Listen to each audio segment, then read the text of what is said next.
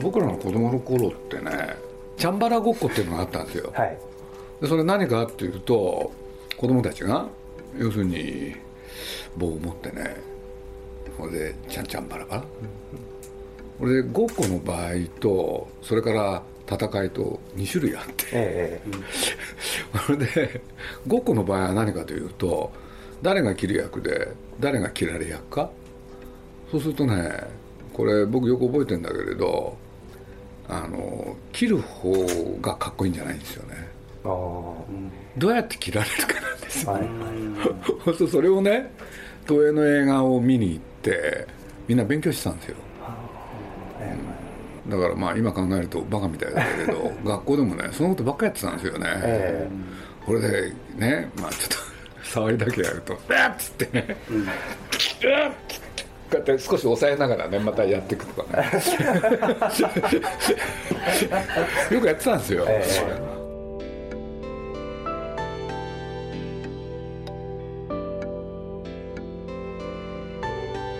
鈴木敏夫のジブリ汗まみれ。今週は宮本武蔵についてお送りします。時代を超えて読み継がれてきた吉川英治の宮本武蔵武蔵の物語は何を刻み何を残してきたのかを少年期から現在に至るまで幾度となく再読してきた鈴木さんが語ります。なおこのインタビューは12月6日発売の集英社クォータリー言葉での企画です。まずはこんなお話から。僕らの世代ってね人はねどうやって生きていったらいいのかっていうのがすごい大きなテーマ。で多分ね僕らの上の世代がもっとすごかったんですよ。でもその残滓がね僕らの世代にも残っててでそれに応えてくれるものとして武蔵があった。そう人間に生きる道。求道者でしょ？え武蔵って。だからそこに惹かれたですよね。で惹かれると同時にねえ好きな女性がねそば寄ってきても近づけないで。剣の道を行くっていう、まあ、よくあったパターンなんですけれど、まあこれまあ、多分ね宮本武蔵が、あのーそのね始まりなんでしょうけどね、これで僕は何て言うんだろう。最初のうちは要するに人間修養の教科書として。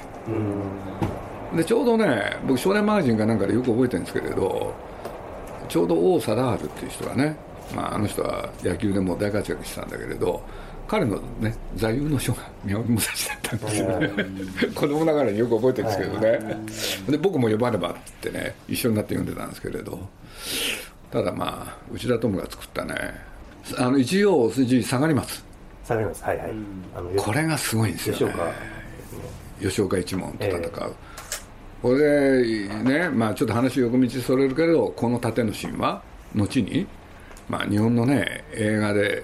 盾の神って言ったらこれがモデルになるんですよね、えだから13人の資格なんか見てても基本はこれでしたよね、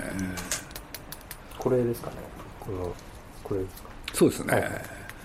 でまあこれは後で僕知るんですけれどあれね実を言うと一条寺下がり松のシーンをどうやって撮るか。この映画のハイライトであるって。えで内田トムっていう人がね、まあ、ロケハンするじゃないですか。どこ見ても気に入らない、そしたらねしょうがないんでスタッフが考えたのがねまあ田んぼのど真ん中に、えね、松を持ってくる。あ俺で作っちゃうんですよね、これであのテストするじゃないですか。そしたらあれ雨の中で戦うんですよ。そしたらねあぜ道が泥に濡れるでしょ、ええ。そしたら足を取られてええ。撮影できないんですよ、でこれを一体どうしたらいいってそうそのシーン撮るのにすんごい時間かかるんですよね、それでまあこれはあるスタッフの意見だったんでしょうね。要するに一乗寺下がり松があってで田んぼがあるでしょ。そしたらあぜ道がね四方八方あるんですよ、でそこの、ね、どっから今の武蔵が来るかわからない。でこれをね実はあるあぜ道を通ってダダダダッと走ってくるんですけれどいくら金之助が走っても足を取られてこう転んじゃう、でなんかいい方法はないかっていうんでね実はあのシーンに関して後で本を読んで僕は知るんですけれどあのシーンっていうのはね実はあのあぜ道のね上泥なんだけどその下に畳が敷いてあるんですよね、で畳の上に泥を乗せて、それでタタタタタタタタタタっていいシーンなんですよ、ええ。何を言ってんだいかねすごくいいですよ。僕も見ました。えモノクロなんでしょ、えええあの川原川原崎長一郎っていうのもいいんですけれどね。だからまああの今のねその映画でいうと、ねまあ、原作を読みつつ映画を見るってこれのね行ったり来たりをやってたんだけれど、えまあね小説に比べたら全部は描けないわけで、とはいえ内田トムのその全5部作っていうのは結構忠実にそうですね。これで求道者愚道者であるで仏教への道でそこら辺はねちゃんとやってましたよねこれで僕は内田トムっていう人がもともと好きだったってこともあるんだけれどその武蔵が大好き、でちなみに宮崎駿はね同じあのその前に武蔵をやっぱり映画で見ててそれはねあの三船敏郎版、で稲垣宏っていう人が作ったやつなんですよね。それで皆さんはねもうほとんどね求道者なんかどっちでもよくて 武蔵とお通の話をね一生懸命 でもでもね、まあ、皆さんもそういうのあったんだろうけれどなんか僕らの方がねちょっと世代が違うんでそこら辺いろいろありました。で、まあ、中学の時に多分2回ぐらい読む。で大概読む時ってね僕よく覚えてるんですけどね中間考査期末考査の前のの最中なんですよね。つい勉強したくないもんだからね。現現実逃避。俺ね現実逃避なんだけど言い訳としてはね人間修養も大事なんだっていうね。でね高校ぐらいになってからなんですかね。僕がちょっとねこの武蔵に対して多分疑問を抱き始めるんですよね、まあ僕は、ね、この本の中でね、まあ、原作ですけどね、まあ、映画の中でもそれ使われたけれど気になった言葉3つあるんですよ。一つ「信ずるは己のみ」2番目「我ことにおいて後悔せず」3つ目「人間本来無一物」これはね最初は僕はそれを肯定的に捉えたんですよ。人間はこうあらねばならない。信ずるは己のみ。やっぱりね信じられるのは自分だけなんだって、俺でねあの我ことにおいて後悔せず、自分のやったことをごちゃごちゃね考えるなって、で人間は本来無一物である、非常に肯定的に捉えてね自分をも律するのに、そういうのをまあ子供だとね考えますよね、ところが高校からね大学なかけての頃ですかね。これちょっと変だなと思い出したんですよ。要するにその3つ合わせると、信ずるは己のみでしょ。人間本来無一物、我ことにおいて後悔せずって、何やってもいいんだっていう、やっと気が付くんですよ、そこへたどり着くのにねすごい時間かかって、これでまあ僕ね多分これは大学になってからだと思うんだけれど、まあ、武蔵というものをもう一回ねそういう目線で今度読み始める、でなおかつ、まあ、機会があったら映画を見る、そしたらその3つをねなんて言ったらいいかな、まあ、原作にはそれあるんだけれど映像化したものではねちゃんと扱わないんですよね、そうするとねだって我ことにおいて後悔せずって、何やっても後悔しないですよ、これってひどいですよね。いいんだろうか。ってこれで大学生ぐらいになると思い当たるんですね。思い当たるっていうのはね。なるほどと思ったんですね。要するにまあ実は武蔵ってね、えーなんだみんなが本当に読んだのはあれ大昭和の初めなんですけれどね本当に読むのは戦後なんですよ。えそうすると人々がそれ読んだわけでしょ。さっきの王選手をはじめ、で多分サラリーマンもいっぱい読んだでしょ、何に役に立ったのか、僕の結論高度経済成長に役に立った。何やったっていいんだから、悪いことやったっていいんですよ、後悔しない。えそうするとね、僕のこれはもう大学生そしてね仕事を始めてからも、この「武蔵」っていう企画はね、僕の中でずっとあるんですよね、これで何回も何回も、ええ何回も何回もっていうのは原作を読む。で読むごとにね要するに客観的に武蔵を描いたらどうなるんだろうって、というのは誰もやってないんですよ。ええで僕大河もちょっと見てみましたよ。全然違ってましたよね、それでそれがね宿題として僕の中に実を言うとずっと残ってて、いまだにですよね、武蔵とは何かって、だからまあ実を言うとねあの漫画で何でしたっけあのあバガボンドですか。バカボンドも読んでみましたけどね、まああれもでもやっぱり吉川英治ですよね、ええそうですね。うん。だけど基本的にはねこあのどこに主眼があるか分からなかった僕には、あの漫画読んでもそれでもっと全然別の観点から。はい。ある時これ実を言うと僕ね探してるんですけどね。あれって朝日新聞の連載でしょ？はい。これで僕どっかでね連載を始めるにあたって吉川英治がね書いたという文章が残ってるんですよ。はい。これ探してほしいんですけどええ探しますよ。でなんでか。え昭和の初めにねあの人こんなこと言ってるんですよなぜ武蔵を書くか。この民族はって書くんです。一体いつからこんな繊細で野蛮な民族になってしまったのか。僕その一節でねびっくりしたんですよ。これから戦争っていう時にええ。当時の日本人ってそんなに繊細で神経質で野蛮な人たち？っていうのが意外感があったんですね、で武蔵のテーマはただ一つこの民族に野生を取り戻したい、という割には心の問題が多すぎるんですけどねこれ書いたものは、だけれど武蔵を書くときにやっぱり今の考えてたことはやっぱりそれなんですよね、そうするともっとね激しいもの。えで確かに激しいですけどね。でも激しいと同時にそれをフォローする心の問題がいっぱい書いてあるから、それもねなんか残ってるんですよある種ね「もののけ姫」なんかもちょっと思い出したりも途中ではしてますけどね年取ってからは。そうなんですよね。そのね文章ねずーっと探してるけどね僕見つからないんですよ。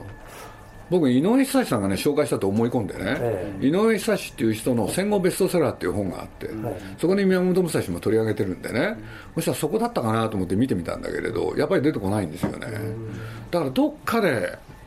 でこれまあ新聞にね書いたやつだから、それを引っ張り出せばその連載の時出てくるんだと思いますけどね、え鈴木さん新聞でそれはどこで見本で読んでるんですよ。もちろん読んでるだって昭だって昭和ね。昭和ええ。10年だか78年だかのねことだから。もう今からだって80何年前の話ですもんね、野生っていうのも武蔵が武蔵が一番野生なのって最初でその、まあ、姫路城に幽閉される前が、はい。こう本当にこう生まれたままの姿というか、たくあんに諭されるまでは。はい。そこが野生でそれ以降はなんというか自分を深めていってこうどうどう生きるべきかというかどう折り合いをつけていくべきかみたいなことをずっと考えながら旅をしていくみたいな話なので野生っていう動機から書いたっていうのはあそうだったのかって今思ったんですけど。でも書いてあるんですよえ。だけれどねあの花田橋のたもとでね待っててくれって言って、ええ。俺で今のお通が待ってるでしょ？どでちょっと襲ったりするじゃないですか、えそうすると、ね、あの彼女がね。抵抗するでしょ、あそこら辺僕まあ中学生ぐらいだと興奮しましたよね、え。それとそうやってだったら俺はもう行っちゃうって言ってね、ほん、でその後にどっかの旅館でね一人でね布団抱きしめてね泣いてる時があるんだよ、もだえ苦しむ時があるの。ここら辺は人間武蔵としては面白かった。で,、これもね映像化されないんですよね。あ当時今の内田トムもあはいはい。チャンバラで刀で人と戦うってのはこういうことだよっていうのをね、踏み込んでるんですよね。だからその前のねチャンバラと違うんですよ、ええ相模松で武蔵があの子供から切るじゃないですか。はい。あの許せっていうのははい。で怖いって原作でも子供が言って、あそこをちゃんと僕も内田友のやつ見た時に描いてて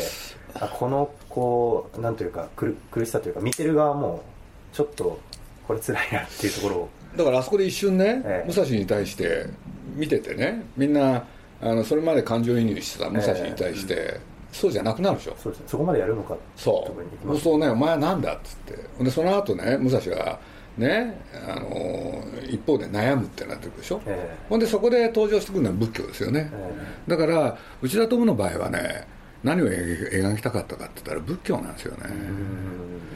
だからまあ吉川英治っていう人がね、まあ、原作読んでもやっぱりそこら辺の色は濃いですよね、え。これで一方であの今の内田トムっていう人もねその前の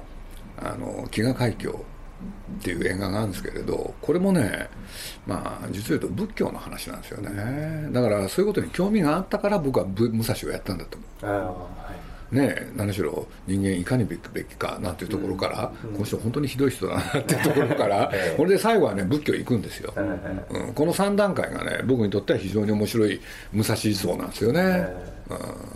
やっぱこう道を突き詰めていくとその己に同化したというか体に馴染んだあり方であれば、うん、つまりそれが不自然ではないという、うん、僕正確なことはもう忘れちゃってるけどそのお母さんが言ってたのは美しければいいって、う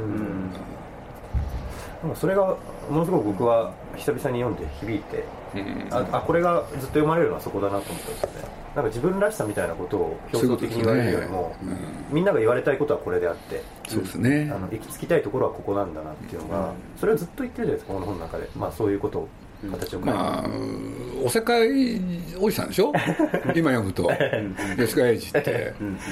え。もうやっぱりうるさいんですよ。そうです、ね、だから僕なんかねある種ね自分の中にまだそれが残ってるなと思うのはね、うん、例えば高畑宮崎って作った映画の中で、結局お説教してますよね。でしょ、はい、でも結構みんな好きじゃないですか。そうですね。ね、だからそれに通じるね、うん、あのものってこの中にもあるんですよ。結構ね吉川英治ってねお説教するんですよ、でさっき彼が指摘したようにね本当野生を取り戻したいって言われにはね 内面のことばっかり描いてるしね。そうですね。言いたいんでしょうね。言いたいんですよ。だから字の文に吉川英治が書いて字の文になんかその吉川英治のメッセージ性みたいのがこう散りばめられていて繰り返し繰り返し同じこと言ってますよね、この井さん。やっぱそこが武蔵の物語以上にあの何か答えを求めてる。だけど僕もう一つあるのはねだいぶ薩峠の影響、えー、そうすると中里海さんっていうのはそれをさねなんだ前倒すことあの人は大正時代から書き始めて、これで戦時中にね未完で終わるんですけれど、僕ね宮本武蔵ってだいぶ薩峠の影響あると思ってるんですよ、でなんでかあっちは大乗仏教なんですよ、でガルマとは何かとかね、でなんて言って大仏薩峠の机龍之介の物語っていうのはね作者自らがねまあ、中山中里海山としてはもともと社会主義者、えーうん、そしてあの仏教の方行く人なんだけれど、まあ、何しろね連載小説の途中でね講釈が始まる人でねうん、ね私のこの大仏薩峠をね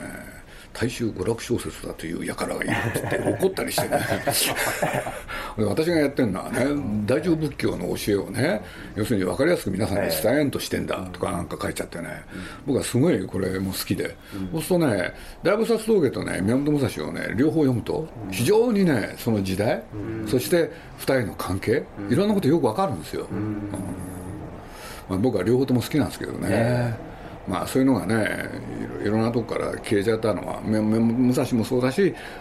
大仏薩峠の方も、うん、最近映像からねみんな遠ざかっちゃって、ね、みんな読めないみそが見ない状況が生まれてますけれど、うん、ただこの100年みたいなことで振り返ると大正時代からついこの間まで、うん、まあこの 2, ね、2つの小説っていうのは面白かったんじゃないですかね。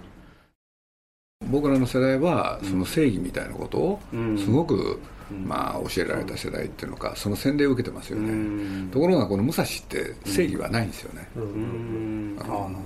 そこは面白いですよね。あくまでも道を求めるために人殺しちゃうんだからね。むちゃくちゃですよね。その正義っていうのはいわゆる大義名分ってことですか？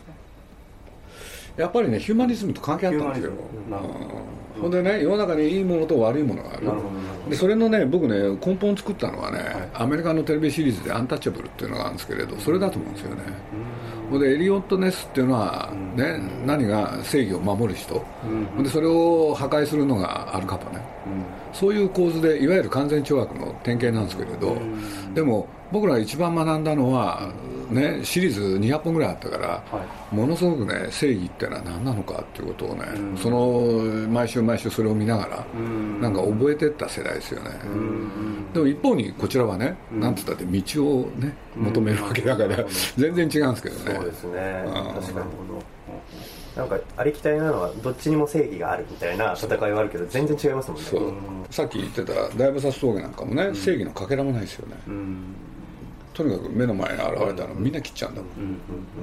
で何に対して心をね広げ許すのかとか、そういうことがもしむしろテーマになる、え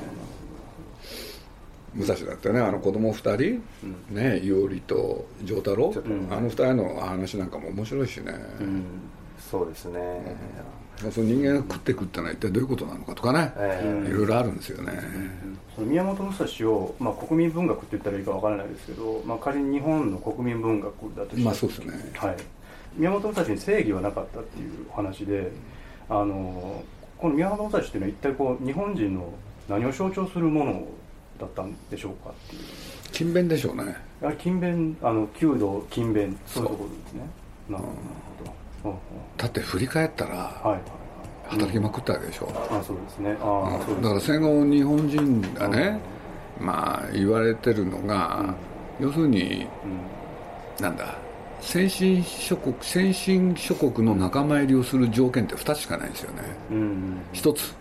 植民植民地を持ってること。なるほでもう1個がね、なんだっけな植民地を持つことと戦争に勝つこと。どあなるほどなるほそうするとね、うん。植民地を持ってなくて戦争に負けて、何故、どうん。日本は、ね復興を遂げたのかって、うん。アメリカの学者たちがね、ん。戦後、うん。それこそ日本が高度経済成長を、あの成し遂げた時みんなが研究しまくったんですよ、うん。うん。うん。これでいろんな研究の結果が出るんですよね、はいはいはい。そうするとまあね実を言うとその学者たちが指摘したのは一つしかないんですけどね、まあ、簡単に言うとね、あの資本資本の還元なんですよね、でそれは何かというと他の国と日本が一番違ってたこと、要するにあ西洋はね、まあ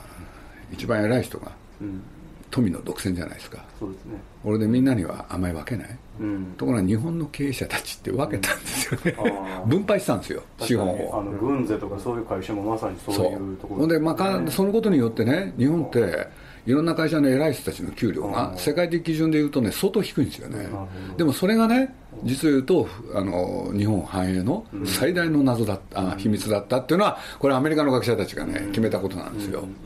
要するに植民地も持ってない戦争にも負けたのにって、でもその時に、そのなんだ、ねえいろんな庶民が、それこそねえ働きまくるわけでしょ、そううするとそれを支えたものは何かですよね、そう確かにね富の分配はあったけど資本の分配は、でもそれだけじゃない、やっぱりねね自分でやってることは正しい、で一方にねヒューマニズムっていうのが戦後日本にもね来てるでしょ？道徳その他、ですね。でもそれを持ってたらうん。あんなふうに働けない？そうですね。ああなるほど。やっぱりね,、うん。ね信ずるは己のみ、うん。我ことにおいて後悔せず、うん。それから人間本来無一物、うん。その心境にね至ったことが、みんなうん。やれるね、うん、手段になったんじゃないかな、ほどうんうんっていうのは僕のずっと思ってることで、うん。これ誰も指摘しないからずっとそう言ってるんですけれどもね、うん。ああいやでもすごい響きますね。でだから僕なんかはその時代がねちょうど多感な時期でしょ、はい。だからまあちょうどその頃ね、植木仁っていう人が日本責任時代いて、だから精神構造でいうとね、武蔵と植木仁ですよこれが高度経済成長。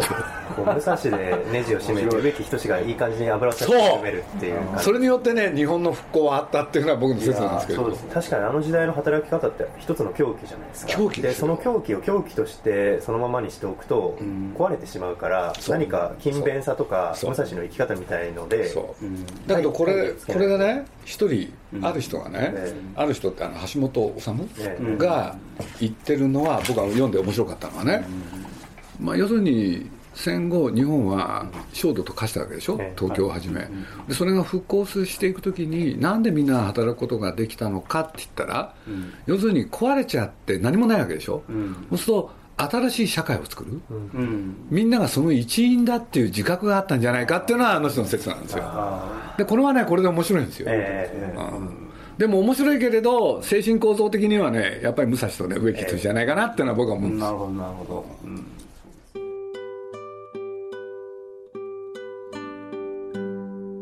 宮本武蔵についていかがだったでしょうか？今回のインタビューは集英社インターナショナル発行の機関紙2018年冬号。言葉に詳しく掲載されていますのでぜひそちらもご覧ください。来週は座頭市についてお送りします。お楽しみに。鈴木敏夫のジブリ汗まみれ。この番組はウォルト・ディズニー・スタジオ・ジャパン。ローソン。アサヒ飲料。日清製粉グループ。au ブルボンの提供でお送りしました。